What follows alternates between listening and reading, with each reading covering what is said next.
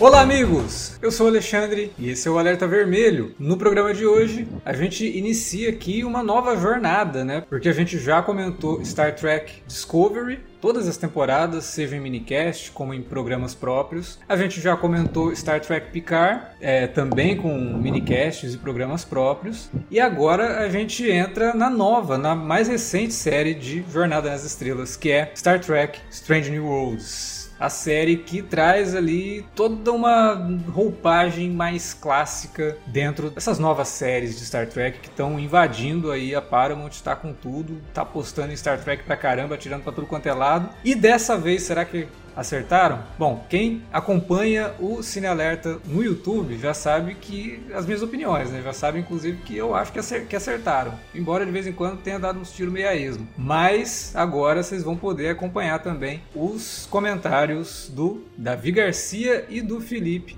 que estão aqui. Então, Davi Garcia, presente-se. Já vou dizer logo de cá que o Alexandre tava meio amargo lá naqueles vídeos do YouTube. Tava pegando muito no pé da série. A série é legal pra caramba, eu gostei pra caramba e vamos falar bem dela aqui hoje. Ah. Às vezes fala um pouquinho mal, mas vamos falar mais bem do que mal.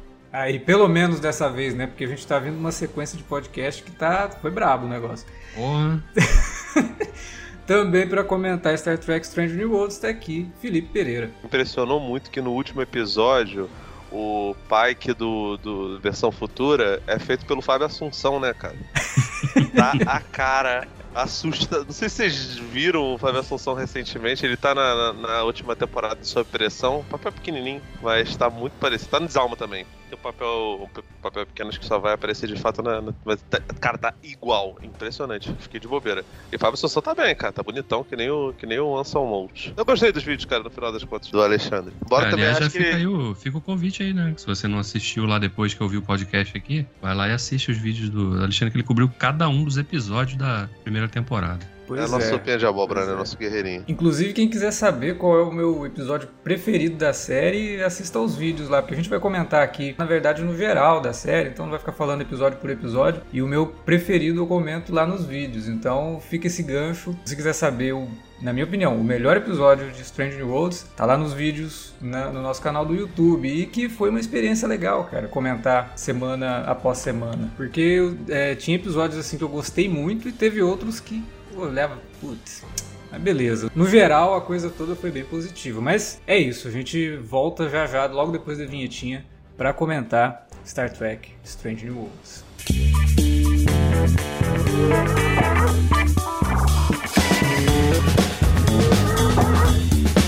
Agora ficou mais fácil ajudar o Cine Alerta a manter o conteúdo no ar e a produzir mais podcasts. Além do padrim.com.br/barra cinealerta, onde você pode escolher um valor e contribuir mensalmente e ainda participar de um grupo secreto no Facebook para ter acesso antecipado aos programas, você também pode nos ajudar toda vez que for comprar aquele livro, filme, quadrinho ou o que mais você estiver precisando. É só entrar em cinealerta.com.br/ofertas e conferir uma lista sempre atualizada das melhores ofertas disponíveis na Amazon e em vários outros sites. Você também pode encontrar produtos relacionados aos temas dos podcasts e o melhor, qualquer compra feita a partir partir de um link que você abriu no nosso site, já garante uma ajuda pra gente. Ajude o Cinealerta a continuar produzindo esse conteúdo que você gosta. padrim.com.br barra Cinealerta ou faça suas compras a partir de cinealerta.com.br barra ofertas. Fique agora com o podcast.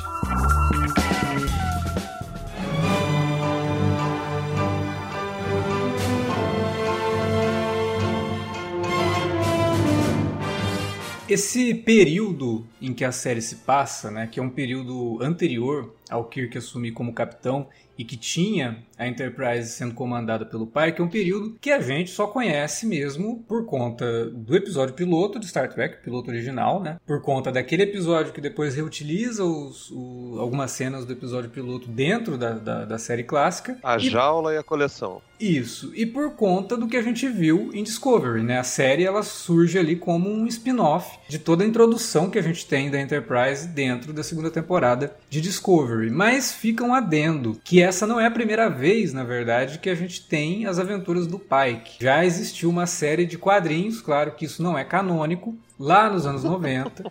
Tal qual, tal qual as coisas de Star Wars. É, Os quadrinhos tal... nunca foram canônicos, né, cara? Alguns de Star Trek são. Os mais recentes, dentro da, da, da, da timeline Kelvin, eles são considerados canônicos. Até vir um filme matar tudo aquilo, né? Porque a gente sabe que é canônico até vir um filme é. contradizer tudo. Mas enfim. Nessa série que chamava Star Trek Early Voyages, ela durou 17 edições. É, foi ali publicada entre 97 90, entre 96 e 98 e tinha argumento do Dan Abnett, né? Muito tempo depois, é, foi fazer os Guardiões da Galáxia e que aí acabou recriando os Guardiões da Galáxia como a gente conhece, principalmente por conta do cinema. Né? Os filmes utilizam muito da interpretação do Dan Abnett para os Guardiões. E, e algumas ideias que eu acredito que nem tenha sido inspirado, mas só uma coincidência mesmo, algumas ideias que a gente vê em Strange New Worlds haviam aparecido de uma outra forma dentro desse quadrinho, como por exemplo a Uhura dentro da Enterprise sendo capitaneada ali pelo Pike, né?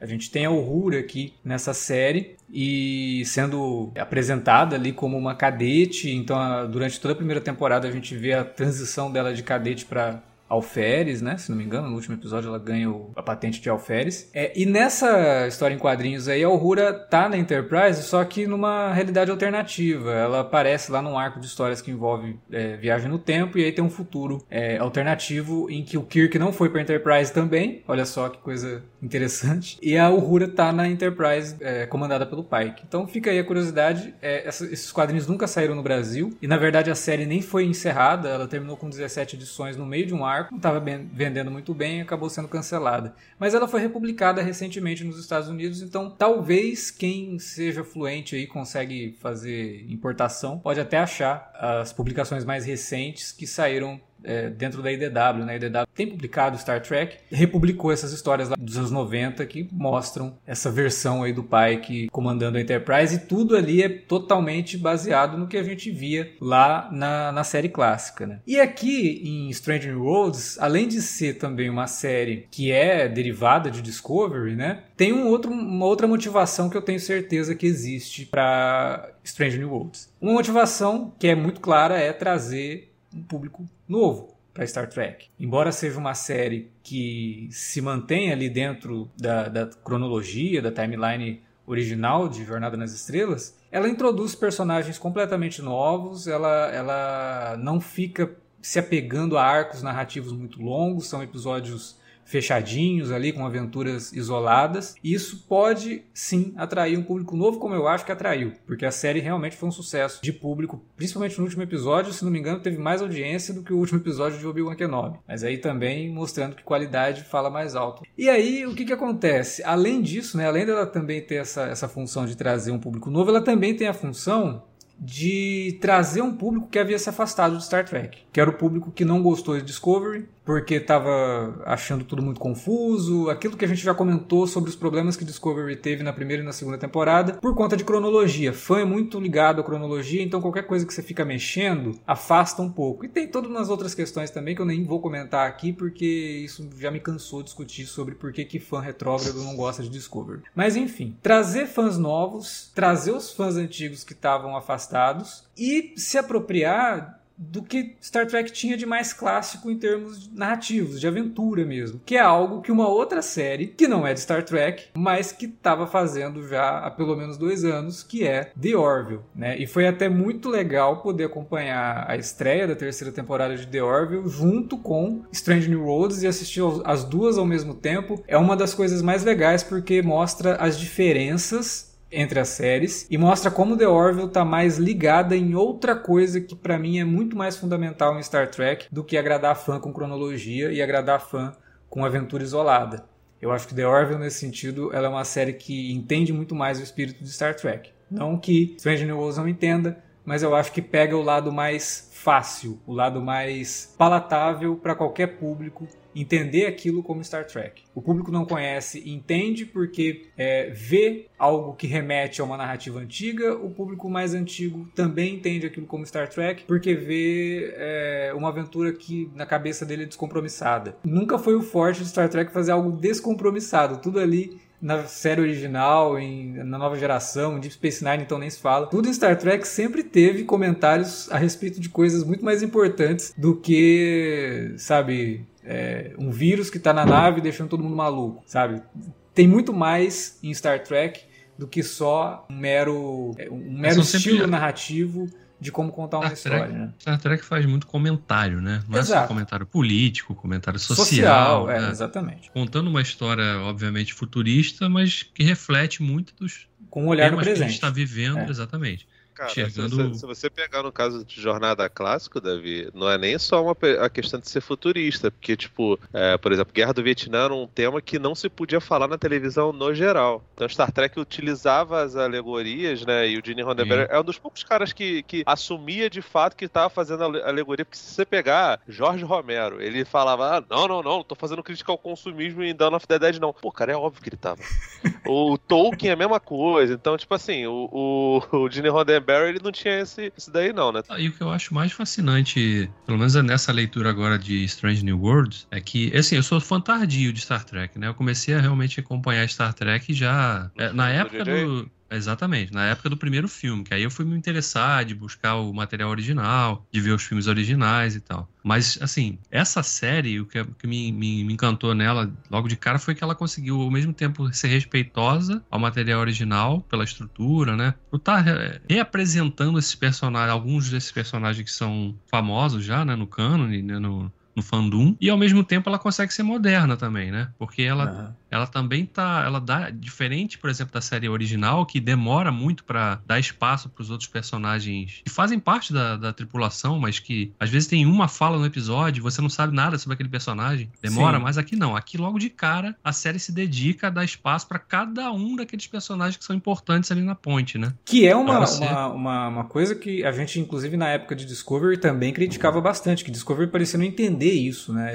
É. Discovery afastou muito o público também por a gente não, não conseguir ter nenhuma ligação com nem, ninguém da tripulação uhum. a não ser a Michael. Pô, primeira temporada, cara, era Michael, Saru, nem o capitão Orca? direito, cara. É, é a... um pouco também, né? É, porque o Lorca né? tinha que ser o vilão no fim, né? Então tinha ali todo um. É. Mas nem o Lorca, um assim. Dele, mas, é, mas é, por exemplo, a gente, a gente terminou. Se por ele, né? É. A gente terminou a segunda temporada de Discovery sem saber o nome de muito personagem. Que a gente só foi pois conseguir é. ligar nome a personagem mesmo da, da terceira em diante, né? E a própria Star Trek é, Nova Geração, Deep Space Nine, sempre foi muito... Teve muito cuidado em pegar todo o elenco principal e dar muita atenção para eles, colocando episódios focados só neles e tal. É, mas o que eu tava falando, né, de como que a série vem trazer esses elementos mais clássicos, tendo em vista é, The Orville, eu acredito que The Orville tem influenciado muito na decisão deles pararem, pensarem falar, não, peraí, tem uma série no ar que tá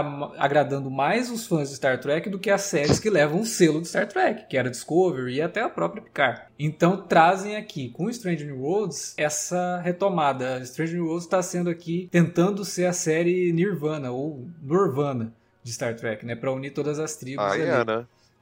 É, é, inclusive unir o que eu acho que é outro, outra motivação que você acabou não, não, não citando da criação de, de Strange New Worlds, que é a linha do tempo do Kelvin, né? A, série de filmes do JJ, que muitos fãs não gostavam, eu me incluo, tem não acho. Também, tem isso também. Eu, eu gosto muito do Star Trek Beyond, mas é, porque ele volta às origens, eu não. Cara, Star Trek tem, tem que ser chato, cara, não tem jeito. é, tá ligado? Tipo, tem que ah, ter, ah, não é isso. É, não, cara. É, e, e os é. filmes do JJ são tem que ter profundidade. Não é só ação, não é só... Em... É. é, cara, é, é, muita coisa, pô, muita cena bonita e tal, e enfim, cena bonita, cena bonita por cena bonita, a própria Discovery já, já tinha isso na, na, nas primeiras temporadas, né? É, então, você traz os personagens que estavam lá na, na, na, Kelvin Timeline, né? Afinal de contas, é protagonizada pela, pelo pessoal da série clássica, né? E dos filmes clássicos, e desde o começo você vai dando importância para eles, né? É curioso como Discovery não conseguiu pegar essa fórmula, porque desde Star Trek Motion, Picture, o primeiro filme uhum. da, da tripulação clássica, já tem isso. Eles trazem o Solo, o Scott, o. É, dão importância para todo mundo. Né? A Alcura, é. e eles dão momentos para cada um deles, sabe? Porque, enfim, na série clássica era basicamente o trio de ferro uhum. e um uhum. pouco do Scott. Sim. Enfim, às vezes até sentava na, na, na cadeira de capitão lá. E porque o ator que fazia o Scotty era muito é, é, carismático, né? Então ele, ele conseguia Sei. até trazer coisas de humor pra série, isso atraía bem, assim, a pessoal. Mas, por exemplo, o Sulo mesmo, a gente não tem muita informação do Sulo, a gente nunca teve muita informação da Uhura. Tinha lá uma coisa, ah, a Uhura aparece cantando no episódio do Star Trek. Tá, isso não é desenvolver personagem. A gente sabe que ela sabe cantar. Bonito, bacana. Aqui em Stranger Worlds, a gente sabe que ela sabe cantar num episódio que conta toda a história da vida dela. Isso, aliás, cara, é uma coisa muito legal que a, que a série faz, que é pegar os elementos do, do, do e repaginar de, de, sabe, colocar coisas ali. Por exemplo, a, a Paixonite que a Christine Chapel tem com, com, com o Spock, né? Uhum. Isso é aludido na série. Esse canto da, da Uhura também. Isso me deixa um pouco cabreiro, porque as personalidades dos bonecos lá é bem diferente, né, cara? Principalmente É. da enfermeira, né? É Nossa, meio, total. ela, ela evoluiu, coitada. Ela saiu de uma personagem extremamente carismática e virou a enfermeira Chapel da série clássica em algum momento É, aí. O pessoal fica reclamando, o pessoal fica reclamando lá, ah, eu quero saber que momento que o Obi-Wan é, passou de Ewan McGregor pra Alec Guinness. Pô, eu quero saber em que momento que a enfermeira Chapel virou aquilo que é mostrado na série clássica, coitada. É, cara, aliás, as, as personagens da, da Major Barrett, cara, tão, tão ótimas aqui, né? Porque a. Ah, é, a, número um nossa também. que- Mas a, a número um, querida- na verdade, ela era legal já no, no, no piloto lá. Eu acho que é o único Sim. personagem da Major Barrett que é bacana mesmo em Star Trek é a número um. Que é isso, tu, A voz da Enterprise, né? A voz Não, da, tu limpe sua boca pra falar de, de Luxana Troy. Que eu não vou deixar você. Comigo aqui presente, você vai falar mal dela, não. A, a maior empata desse, desse, Ai, da, da história, cara. Mas enfim, cara, é, eu acho que, que o lance da Christine Chapéu é, é bem facilmente explicável, né? É, Era muito um chato certo- trabalhar com McCoy, né? Também. Mas era, tinha, tinha um boicote, de certa forma, a Major. Barrett por parte da, da, da, da, da Desilu, né? É porque o pessoal era mais conservador e, enfim. É, pois é. E aqui a gente tem o retorno trio ali, o Anson Mount, o Ethan Peck e a Rebecca Romain, e com a introdução de vários outros personagens dentro da ponte ali. Cara, vários outros personagens muito legais. É, a gente já falou da, da enfermeira Chapel, mas eu gostei muito da Celia Rose Gooden fazendo a Augura. Eu achei ela uma atriz muito Nossa. cativante, assim, uma atriz, ela tem um brilho ali que eu acho que chama muito atenção. A, a atriz que faz a Ortegas, a Ortegas é uma personagem que me irrita um pouco, porque tem, tem momentos que ela é muito abusada e muito pessimista. E o capitão permite uma pessoa que fica todo o tempo batendo boca com ele ali, sempre pro lado pior da coisa, mas ela é uma personagem divertida de vez em quando também. Assim, boa parte do tempo ela é divertida, mas tem uns episódios que ela é muito irritante. O Dr. Mbenga, que é vivido pelo Babs Olasemoko, ele é um ator que tem um arco, o personagem dele tem um arco muito legal na série, né? E que eu nem imaginava que eles fossem resolver o arco na primeira temporada. No episódio que, porra, legal pra caramba, né? Sim, o episódio que quando causa ele come- estranheza no início, mas depois você vai pegando qual é a, a tom e a intenção daquilo ali. Falei, porra, Se e o você episódio começa a ver numa aquele nota- episódio, você não, não cai na tua ficha que eles vão resolver aquilo lá, né? E daquele É. jeito, né? Além de conversar com dezenas de episódios muito legais da, da, da nova geração, principalmente, mas até alguns da, da, da série clássica. Lembrou muito aquele episódio, é, aquele ou aqueles, agora não lembro se, se era mais de um, que, que ah, o pessoal da, da, da Enterprise do, do Picard meio que interpretava os personagens da- de Robin Hood, tá ligado? Sim, eu citei ele, inclusive, no, no vídeo desse episódio. Porque remete muito mesmo, né? eles interpretando cara. personagens ali. Mas é, o legal desse episódio é que você começa a ver, tá, uma aventurinha descompromissada aqui. Eles estão interpretando personagem do livro infantil. Isso aqui vai ser um teatrinho. E aí o E se negócio. divertindo, né? E se divertindo e tal. Cara, E você- todos os você- atores ali é. você via claramente, né? O Anson Mouse tava, porra, é a minha oportunidade de fazer um personagem totalmente caricato. Isso foi ótimo, né? Porque eles não caíram no padrão de, ah, não, só vamos fazer os personagens serem eles mesmos,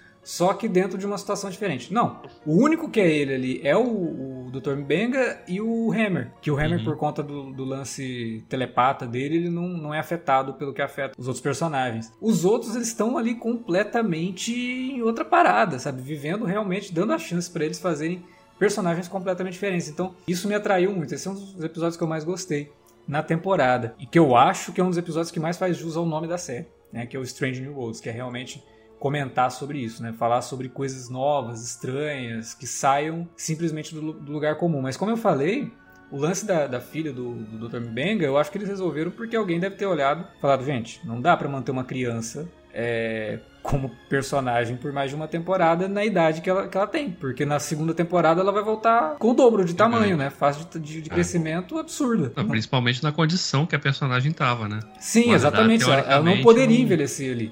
É, exatamente. Então eles tiveram que lidar com o negócio na primeira temporada mesmo. É, mas me pegou Foi de ótimo surpresa. também. Sim, sim. Foi ótimo também, pela surpresa e pela forma como eles encontraram para lidar com a, com a, resolução desse arco, né? Esse episódio ele me deixou muito assustado com a, com a, a transformação da, da Christina Chong, que faz a, a Lan Nunien, tá ligado? Que é uma personagem que eu gostei bastante. Eu lembro que eu tava vendo um episódio aqui, um amigo chegou, ele falou. Ai, nossa, ela é muito inexpressiva. Ele achou até que ela fosse. É, tem, se viu, né, gente? Tem que relevar. Mas ela, ele falou, ela é da raça desse, desse menino, apontando pro Spock. Eu falei, não, cara.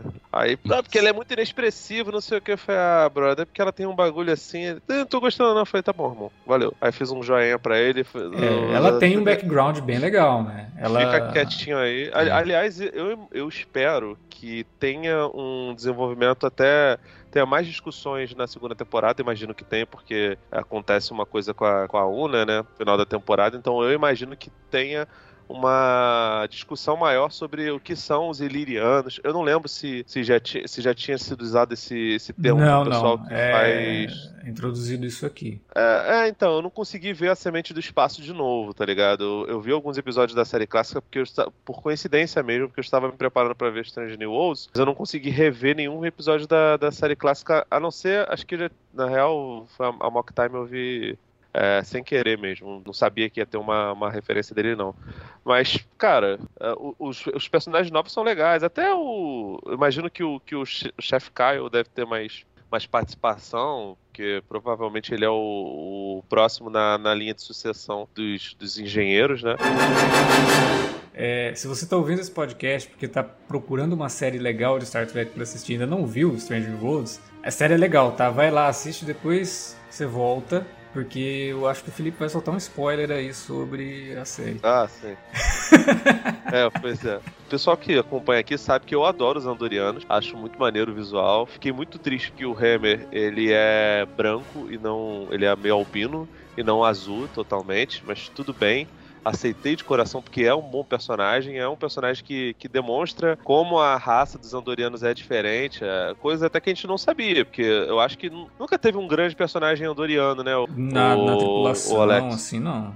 É, o personagem fixo atenção, não. É. Tem, o, tem o Jeffrey Combs lá fazendo, mas o Jeffrey Combs ele deve ter uns 70 papéis em Star Trek, né? Sim. Da, da nova geração. Ele faz diante. Enterprise, né? É, ele tem, é, eu acho que o papel. Aquele papel que ele faz que é, que é mais recorrente é no Enterprise ou é no.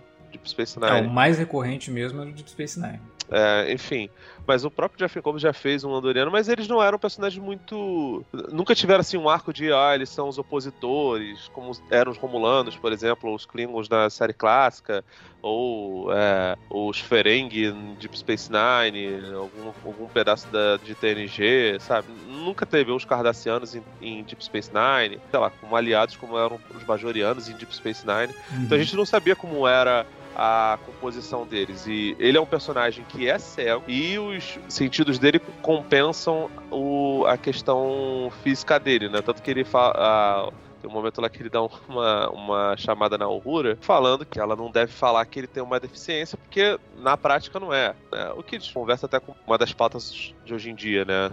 Que, que, é o combate ao, ao capacitismo e tal. Sim. Cara, é um personagem. Não, e o ator, o ator inclusive, ele é, ele é cego, né? O Bruce Horak? Sim. Cara, é um personagem que é muito legal, ele tem personalidade, ele tem um visual muito maneiro, é, tem uma função dentro da, da, da nave bastante é, importante, né? Ele não é meramente uma nova versão do, do, do George LaForge ou do Scott. E, e os engenheiros normalmente têm um bom papel dentro das séries de Star Trek, né? O Stamets ele tem, tem muita importância, o O'Brien em Deep Space ah, Nine o também. O O'Brien é sensacional, gosto muito Ah, dele. cara, eu adoro. Eu, achava, eu já gostava dele como, como mega coadjuvante em, em TNG e gostei mais ainda em Deep Space Nine. E no final das contas tem, né, um, um fechamento de arco que eu acho até que é bem natural, cara, porque seria difícil você manter. É, é um personagem que ele é extremamente carismático, né, cara? Então, eu olhar para ele e falar, caramba, esse cara não vai estar lá no futuro com o Kirk, com o Spock, com o McCoy, com, com, com a galera toda, é, é um pouco assustador, né?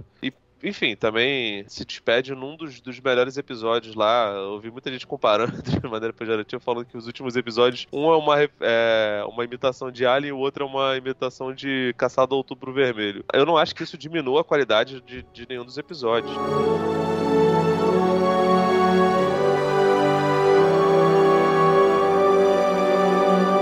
Sim, eu, eu gostei da temporada, eu gostei da série no todo.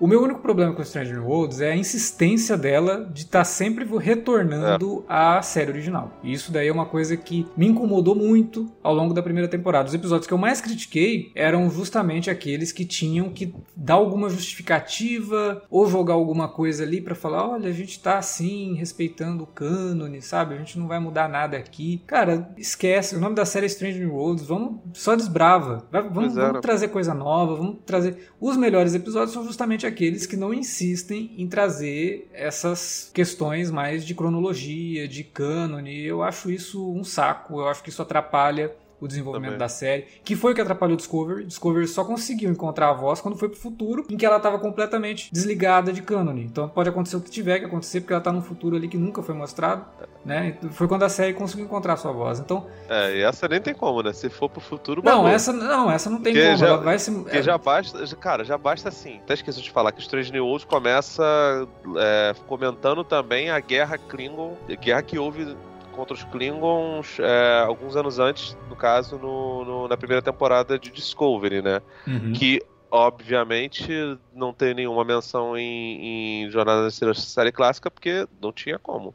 É. Não tinha é porque, enfim, o, Mas isso, isso daí você releva. Isso daí você releva. Então, o que eu saiba é de Fontana e o, o Gene Roddenberry não tinham máquina do tempo para poder voltar, ir no futuro descobrir que eles iam fazer isso com a franquia. Mas, beleza, ok. Agora, cara, é muito complicado você ficar investindo nesse tipo de coisa. Você vê, um dos arcos que eu particularmente gostei, que é a participação lá da Deep Ring, né, que é a, a noiva do Spock, né, é, é, legal que você traga a personagem que foi introduzida lá no, no, no canon e tal, e que na série clássica parecia ter só uma, uma, uma relação meio fria com, com, com o Spock, aqui é diferente. Você vê que ela tá tentando fazer a coisa dar certo, e a gente pode observar até o relacionamento deles possivelmente indo pro, pro ralo, é, mas a chance que você tem de você, sabe, é fazer as pessoas se apegarem ou, ou zoar o rolê todo é muito grande. Eu tenho muito receio de Strange New World acabar meio que sendo, sendo parte da mesma problemática que, que a trilogia prequel do George Lucas teve com Star Wars, que no final das contas as pessoas não queriam que o, que o, que o Anakin virasse Darth Vader porque elas gostavam do, do Hayden Christensen, né? Essas pessoas precisam ser estudadas, inclusive, né? Porque gostar do Hayden Christensen acho que nem a mãe dele. Ah, sei lá, não tem nada contra o Hayden Christensen, mas ele é um péssimo ator. Mas, coitado, às vezes como pessoa ele é legal. Sei. Capaz, mas, mas enfim, é, é, é, ruim, né, cara, você ficar preso a isso. Eu, eu também preferia que fosse uma coisa de é, episódios mais soltos, mas eu, eu acho que isso aí é, é, a necessidade que as pessoas têm do fanservice, enfim, os produtores ficam meio que, que de mãos atadas nesse sentido, né? Eu nem sei quem são os show, showrunners dessa temporada, sabe? É o, o Akiva, né? É, mesmo? é o Akiva. Dessa temporada é o Akiva. Ele, ele dedicou bem assim o tempo dele a Dirigiu episódios, né? Ele escreveu, não chegou a dirigir, não. Ele escreveu o piloto e o último. Não, que eu, vocês estavam falando de ator e tal. Uma coisa que eu gosto bastante, gostei bastante, é do, da composição que o Anson Mount deu pro Pike, né?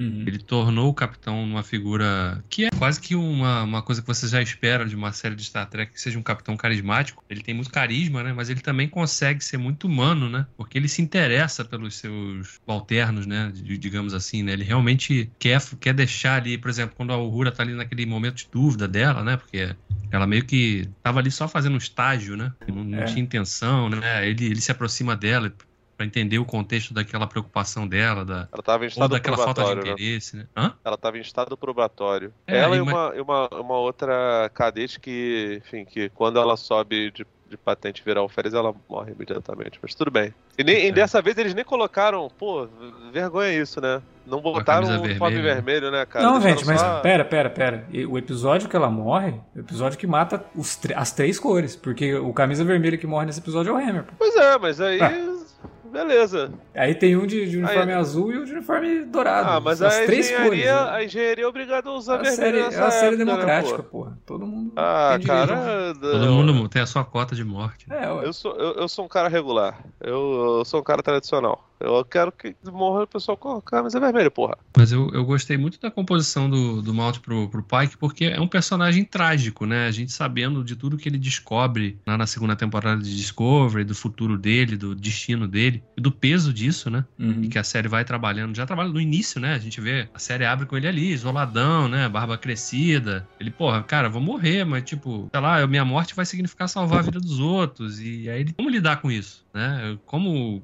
Aí ele, no momento, ele vislumbra a chance de. Né, já no final da temporada, né, vislumbra a chance de talvez alterar o futuro dele e se salvar. Mas o peso que isso traz também para decorrer da, da própria, do próprio arco da, da franquia Star Trek, né? Dos desdobramentos que isso provoca. Então, ele, o personagem, o ator conseguiu colocar peso, né? Nessa, nesses conflitos que o personagem tem ao longo da temporada, né? E ao mesmo tempo deixar o personagem leve também. Ele tem muitos momentos ali, né, ele lá cozinhando para a tripulação, ele é, é agregador, são... né? Ele gosta de ter a galera do, em volta dele ali, ele gosta Sim, de fazer ele... brincadeiras. Tem até um episódio que ele imita pirata dentro da, da, da ponte ali, fica todo mundo, né? Não, e ele é um, um, um, bom líder, né? Você percebe que as pessoas confiam na liderança dele e ele não, não é uma liderança por imposição, é por respeito, né? Sim. O cara conquistou isso e você vê que, que, que, a composição do personagem reflete essas, essas coisas, né? Então, eu gostei bastante, cara, assim, do, do trabalho dele ali. De todos, né? Acho que o elenco todo tá. O elenco tá manda muito bem, cara. O Ethan Peck como Spock que lá em Discovery eu já tinha gostado dele, e aqui ele tá super afiado fazendo o personagem, e, sabe? Ele encontrou e, o tom correto do, do Spock, Sim. tá muito Não, bem. e mesmo, e, e, ele, ele tem o, o tom, né, das características que você espera do Spock, que o, que o Zachary Quinto também conseguiu, Sim. de certa forma,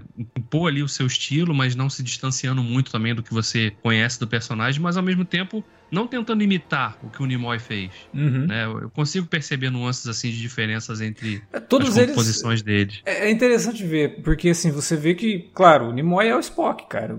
É o Spock é. definitivo, sempre vai ser. Toda hora que alguém fala Spock, a primeira pessoa que vem na tua cabeça é o Nimoy. Uhum. Mas ele criou o Spock, sabe? Ele criou tudo que a gente sabe, como que o Spock age, como que o Spock fala, é, as atitudes que ele tem, né? Como ele reage a certas coisas. O Zachary Quinto e o Ethan Peck trazem tudo isso, trazem toda essa bagagem, mas os dois trazem coisas deles, né? Conseguem compor o personagem do jeito deles, sem parecer que eles estão interpretando outro personagem. Né? A interpretação deles do Spock e que funciona. Eu gosto muito do Zachary, do Zachary Quinto também como Spock. E o Ethan, mas o Ethan Peck ele consegue trazer o lado mais clássico mesmo do Spock, sabe?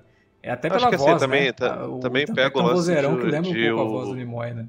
O Ethan Peck tem a vantagem de ter muito mais tempo de tela e de já ter feito um, um Spock em crise lá em Discovery. Então agora ele está num, num, processo de transição. Você vê que ele tem suas dúvidas, especialmente com relação ao namoro dele. Inclusive, ele dá, dá, dá uns indícios ali de que ele tem, né? Algumas cenas que você percebe que ele tem intimidade ali com a T-Pring, mas aparentemente ele era virgem. Lá, lá pro, pro, pra um dos episódios, a T-Pring fala que, ah, eu quero explorar algumas coisas com você, tô lendo os livros sobre sexualidade humana. E aí ele fica em pânico, cara. Em pânico, bicho.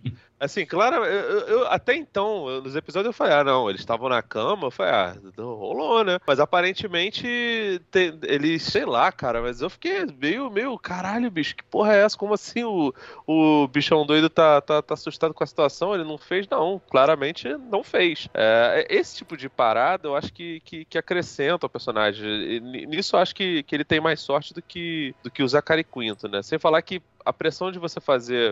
Sempre vai ter uma pressão desgraçada quando você faz um personagem desse, uhum. mortal como é o Spock. Uhum. Mas, assim, é, a, pressão de você fazer numa série de TV acho que é muito menor do que você fazer no cinema. Ah, é, sim, com então, certeza. Então, assim, e, o... não, no cinema ainda tinha um agravante, né? Que tinha o Nimoy aparecendo no primeiro filme junto com ele. Pois é, né? Então, tipo assim, é, é tipo, é, é Pressão extra, né? junto, né? E, enfim, ainda alterava o negócio e, e, porra, meu irmão, a gente sabe como é que fã de Star Trek é chato pra caramba com, com mudança em canon, sabe? Tá ligado? É, é difícil mesmo, mas é, eu, eu, gostei. Do, até as pessoas que fazem papéis, papéis, pequenos, cara. A outra piloto, que não é Ortegas, a Diana Mitchell, eu achei legal. Tem poucas participações Fiquei ali. Fiquei até me perguntando se o sobrenome Mitchell é uma referência ao Mitchell dos primeiros episódios? É, do primeiro, né? Na verdade, que é o, é o que acaba acontecendo lá no Where No, no Man Has Gone Before, né? Que é o que ele é afetado lá tem aquele, aquele Ah, o que vira do Tomahata, né? É, eu fiquei me perguntando assim, se eles vão querer juntar isso. Uma coisa que, por exemplo, me incomoda na personagem da Christina Chong não é o fato dela ser descendente do Khan. Isso daí, beleza, é,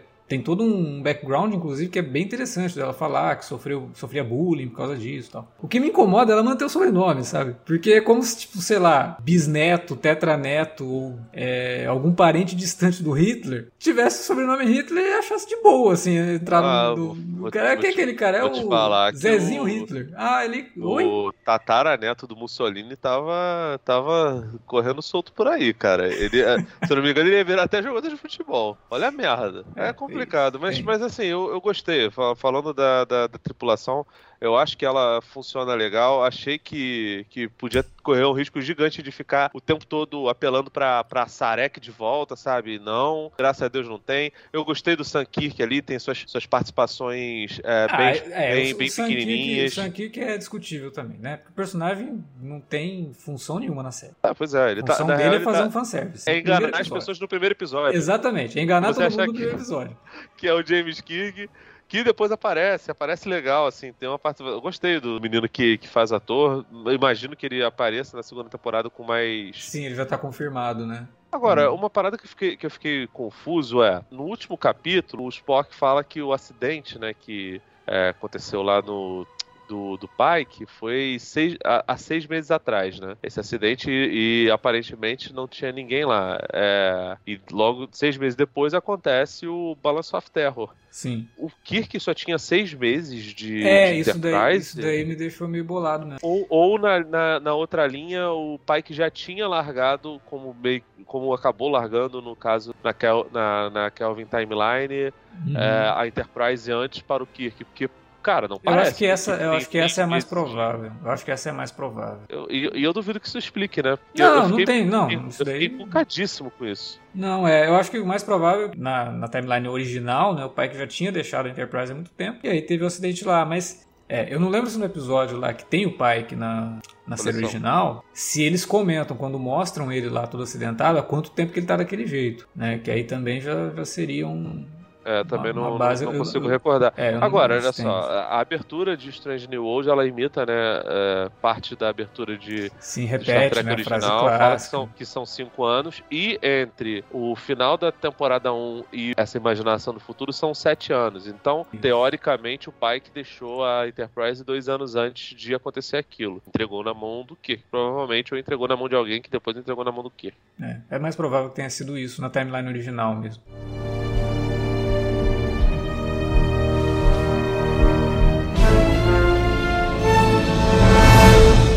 Uma coisa também que a gente tem que destacar é a qualidade de produção dessa série, né? Porque o troço é Nossa. é maravilhoso de ser assistido, uhum. é muito bonito. Criação de mundo realmente muito esmerada, né, cara? Nossa, Aquele... você, você vê no, no, no na, na, na, sala de reunião do Pike, você vê um cuidado em colocar é. elementos que remetam ao Pike, sabe? Tipo a cela uhum. do cavalo, para mostrar Sim. que tem a personalidade dele ali. Cara, é assim, um negócio de louco. Os caras se dedicaram realmente a ter muita atenção pro que eles estavam fazendo nos cenários da série, no design dos uniformes, que eu achei muito mais bonitos que os dos filmes, do, do JJ, inclusive. Achei os uniformes, uhum. né, que são Sim. os uniformes clássicos, muito mais bonitos. É, os alienígenas são muito bem representados, né, maquiagem, e é tudo, pô, você vê que ali é cenário, sabe?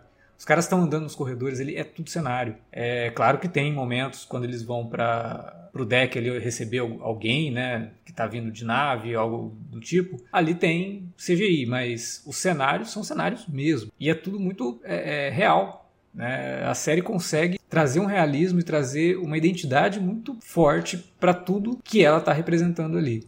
Os, os, planetas também que a gente é introduzido nessa, nessa primeira temporada. Cara, produção dessa série é impressionante. E as cenas no espaço, maravilhosas, assim. Nebulosas e naves que a gente nunca viu, né? A gente vê ali vários modelos de naves dos Gorn, né? A gente já viu nave Gorn em Enterprise, mas não era desse jeito, não. Porra, muito, Os próprios, a própria concepção dos Gorn, né? Que são muito mais realmente ameaçadores, né? Esses seres predadores que são descritos ali. E a gente, a, a gente vê ali um, um, pouco deles, a gente realmente acredita que eles são essa raça que, que é capaz de, ah, pera de, aí. de, matar tu, eles mesmos. Tu, né? tu, tu, não ficou assustado, não? Em Tosh? Arena. Pô, É o Arena é muito Arena, bom. né? Esse episódio é muito É o- bom, é o- cara. É o- perigoso. O Kirk lutando contra o Dino da Silva Sauro. Não, Não, não, que- não, o episódio, é- que- o episódio é Que, maneiro. pô, cara, tá Arena- maluco. É porque, é um cara, é foda. foda, tipo assim, você querer, querer pedir. É é foda. Que to...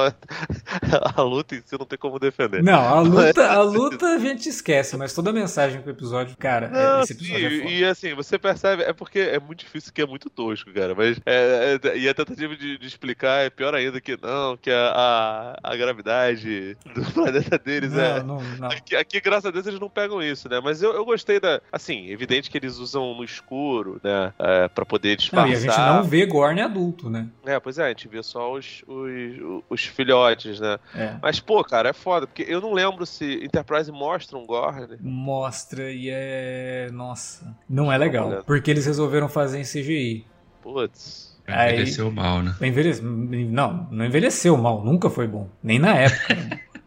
Os caras Já queriam fazer. ruim, né? não, os caras queriam fazer CGI numa época que o negócio tava engatinhando no cinema, cara. É. Imagina na TV. Não, Sim. não funcionou. Tanto que eles Meu tentam Deus. esconder ao máximo no escuro os Gorn lá em Enterprise. Mas não tem jeito, cara. É muito Ah. tosco. Calma aí, É. peraí, deixa eu. Deixa eu um É tipo o Reptile no, no filme do Mortal Kombat lá de 96. Meu Deus.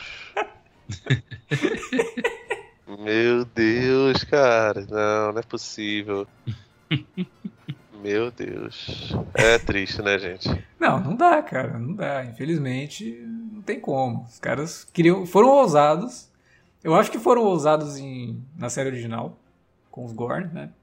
Também, pelo É, mesmo cara, motivo. mas aí é o que E dava, foram né, muito cara? Que- ousados aqui em Enterprise, né? Cara, se você for pegar as raças alienígenas no, em TOS, é, é foda, né, cara? A gente liga a suspensão de descrença porque a gente sabe que, que não tinha como, mas às vezes era, sei lá, o pessoal pintado de rosa e sem camisa. É, uma menina de cabelo Não, verde. Os Orion, os piratas de Orion, é isso aí, cara. E, e esses daí ficaram até hoje desse jeito, né? Só o pessoal pintado de verde mesmo. Não, então, eu, eu, eu- sim, como eu falei, cara, eu, não, eu sou um fã tardio da série, né? Então, da franquia. Esse- toda vez que eu, que eu vejo uma introdução de uma nova série no, no cânone, eu fico interessado em tudo que eles estão mostrando de novo ali. Claro, os personagens, a introdução de cada uma dessas raças que foram, são apresentadas nessa primeira temporada, me deixou muito interessado de conhecer mais, de poder ver outras histórias acontecendo com, aquele, com aquelas raças ali que são introduzidas, ou ver outros personagens daquela raça sendo, sendo colocado na série também, tendo um- algum espaço. Então, eu acho que no geral, cara, essa série, a primeira temporada, ela tem um balanço muito mais positivo nesse sentido, Uhum. de realmente servir para introduzir é, Star Trek para quem tá assim chegando tardiamente também. Ah, mas por onde eu começo? Eu tenho que ver a série original para poder ver essa série.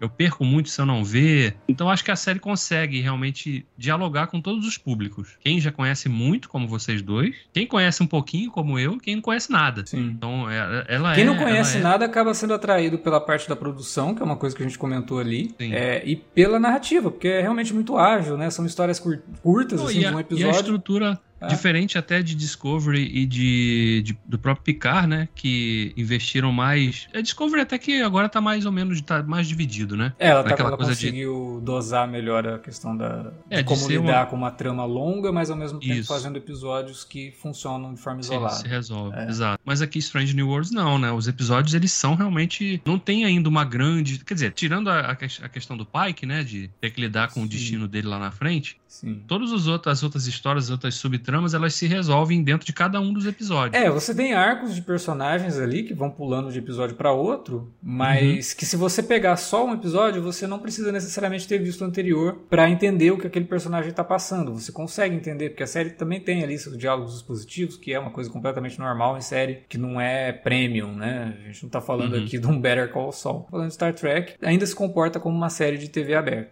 É, então ela, ela tem isso, ela tem os diálogos expositivos ali que são usados, mas não tanto, né? Não é tanta exposição assim. Eu acho que ela consegue realmente dialogar com todos esses públicos e, e fazer o serviço que The Orville tem feito.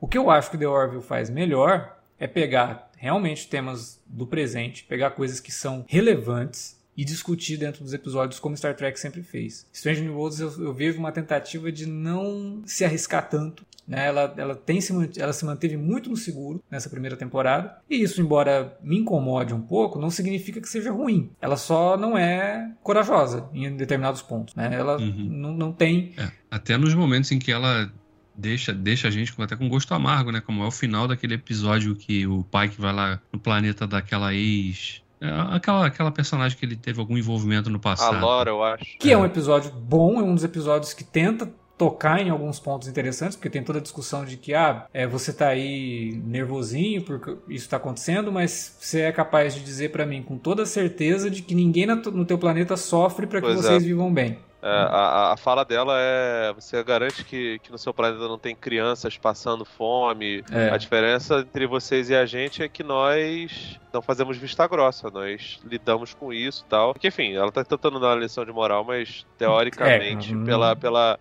pela, pela utopia que o, que o, o John, Gene Roddenberry estabeleceu, teoricamente não faz sentido o que ela está falando, porque Sim. a fome foi erradicada, não existe nem mais capitalismo, e a gente sabe muito bem que o que gera esse tipo de coisa é o capitalismo. Mas, de qualquer forma, é uma boa discussão, porque ali ela não está ela, ela, não tá conversando com, com o Pike, né? Ela está conversando com a gente. Sim, sim. Ela só faltou piscar para nós. É, o primeiro episódio também tem uma discussão sobre isso, né? Do pai que chegar lá num, num, julgamento, né? E falar, escuta, vocês vão continuar com essa briga porque vocês nem sabem porque vocês estão brigando, ou vocês vão dar chance pro diálogo, né? Porque lá na, no meu planeta, eu vi meu planeta sendo destruído, né? A nossa história mostra o que isso causou. E aí tem todo também uma piscadela pro público falar, e aí, galera, vocês vão continuar nessa ou vocês vão dar chance pra mudança, né? Vocês vão abrir, abrir é, lançar a mão da empatia vocês vão ficar só nesse ódio desmedido entre o diferente o que não concorda e tudo mais. Mas enfim, são os dois episódios que realmente tem uma discussão ali. Esse da criança eu não gosto tanto, eu acho que ele é um pouco problemático, porque ele é incoerente com algumas coisas. Uma delas é isso que o Felipe falou, é... e a outra é com o próprio desenvolvimento do Pike, porque no fim da série esse episódio fica ainda pior, né? Porque ele entende que ele tem que sofrer, ok, beleza, um auto sacrifício, mas ao mesmo tempo ele também tem que deixar dois garotos sofrerem, tem que deixar dois garotos morrerem. E isso não é muito diferente do que ele é, é, nitidamente odiou ter que ver acontecer lá no, no, outro episódio. Então é um pouco complicado. Assim. Eu acho que a série, ela, quando ela tenta entrar em alguns temas, ela meio que se perde ou troca os pés pelas mãos. Assim. Eu acho que precisa de ter um pouquinho mais de polimento, de cuidado ao lidar com isso. The Orville não tinha na primeira temporada e se lascou também. Tem vários episódios na primeira temporada de The Orville que sofrem com esse trocar o pé pelas mãos. Às vezes está na melhor das intenções, só que acaba passando uma mensagem completamente errada. Mas aprendeu com o tempo. A terceira temporada está aí para provar isso. Eu espero que Stranger New Worlds também aprenda e entenda que Star Trek é uma série que sempre despertou no espectador é, reflexão. Tem que despertar reflexão, não é só ah, uma aventura descompromissada, legal, bacana, todo mundo fazendo joinha no final e não é isso. Né? É um pouquinho além disso. Eu acho que Strange New Worlds tem sim é, momentos em que tenta, mas na maior parte do tempo não tenta, porque sabe que se fizer isso, tem fã que acha que, que cara, tem gente essa semana reclamando que Rage Against the Machine era melhor quando não era político. Ah, meu Deus Então, entendeu?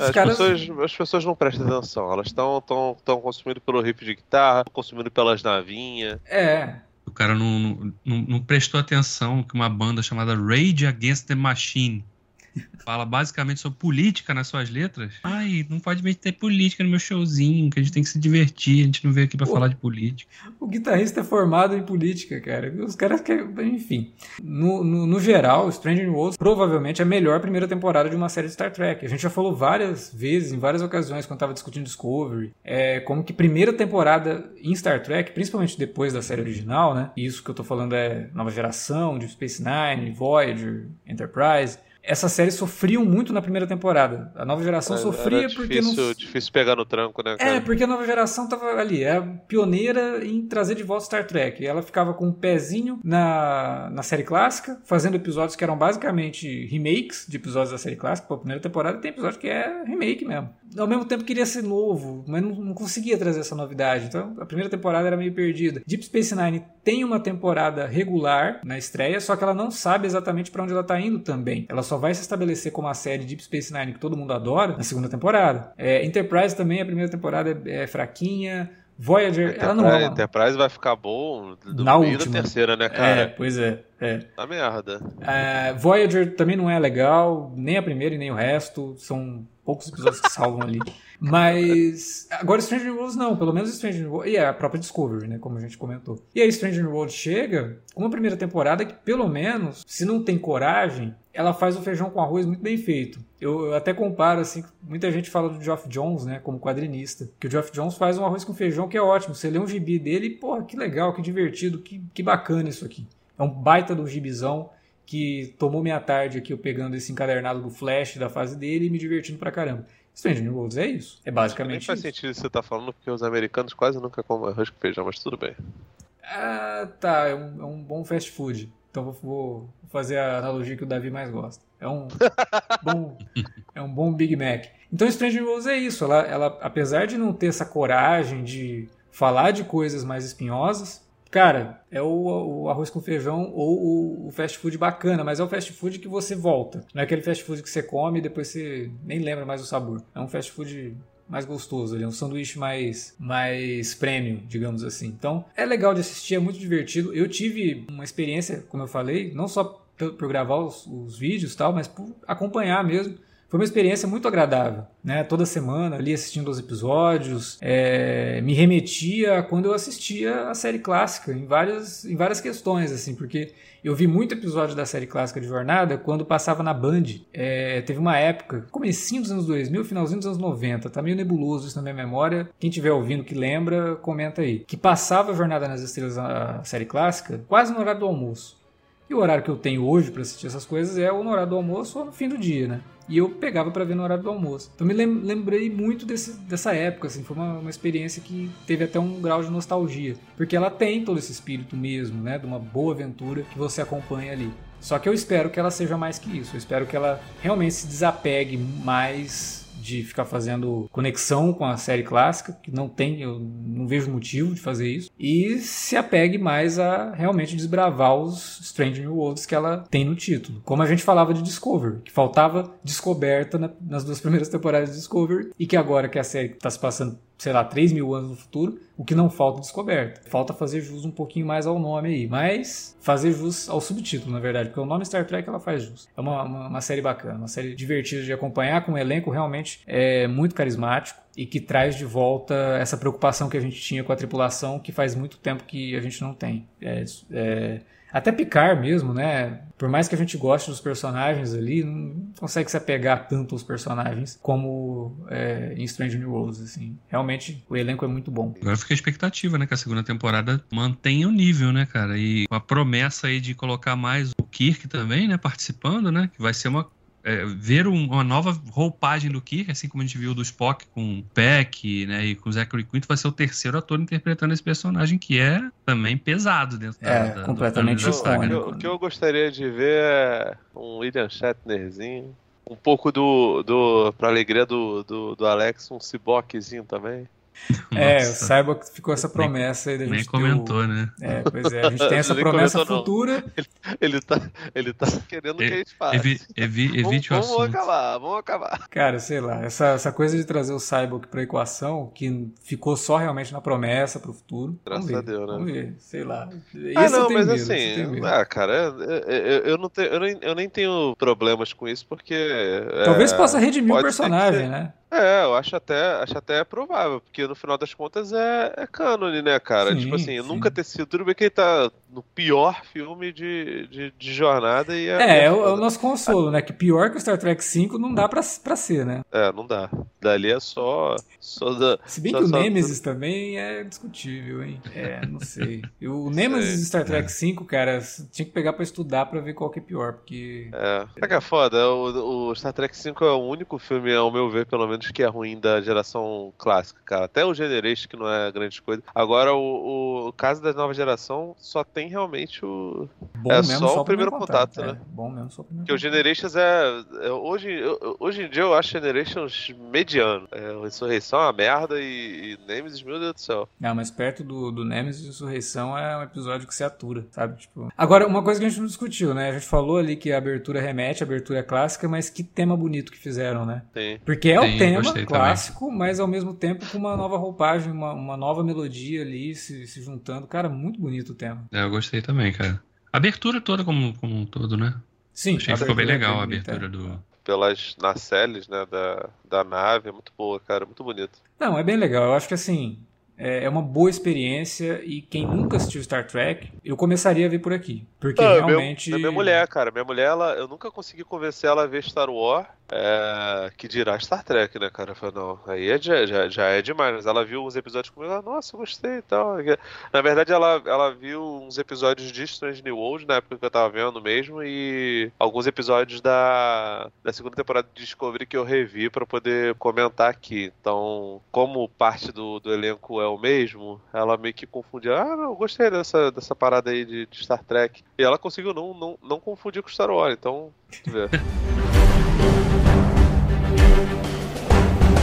Bom, era isso que tínhamos para falar sobre Strange New Worlds, a nossa série de Star Trek que a gente mais elogiou aqui, né? Dessas, dessa nova safra, porque a gente não gravou ainda sobre Lower Decks. A gente precisa gravar sobre Lower Decks. Mas agora é com você que nos ouviu. Fala aí na área de comentários ou fala com a gente nas redes sociais, facebook.com.br sinalerta ou arroba sinalerta no Twitter. Se você assistiu Strange New Worlds, se você curtiu a série, comenta, fala o que, que você... E se foi o primeiro contato de vocês com Star Trek, eu acabei fazendo uma, um trocadilho que nem, nem foi intencional. É, se foi o primeiro contato de vocês com Jornada nas Estrelas, fala aí também se foi positivo, né? Se agora vocês têm interesse em continuar dentro da franquia e conhecer mais da franquia. É só deixar aí nos comentários ou falar pra gente nas redes sociais. Aproveita e indica esse podcast também para quem tá aí procurando uma série legal de Star Trek ou quem você conhece que estava assistindo Stranger Worlds. Bom conteúdo aí para trazer um pouquinho de informação e muita crítica a respeito da série. É, reforçando aquela nossa lembrança sempre, youtube.com.br TV Cine Alerta. Entra lá, tem uma playlist só com as críticas de Stranger Worlds que eu fiz lá ao longo de toda a primeira temporada e quem sabe a gente volta na segunda para comentar episódio a episódio também. Não sei se isso vai acontecer não, porque comentar a série é um negócio bem desgastante e não dá tanta audiência. Assim. Mas é isso. Daqui 15 dias a gente volta com mais podcasts aqui no Cine Alerta. Valeu pela audiência e até a próxima.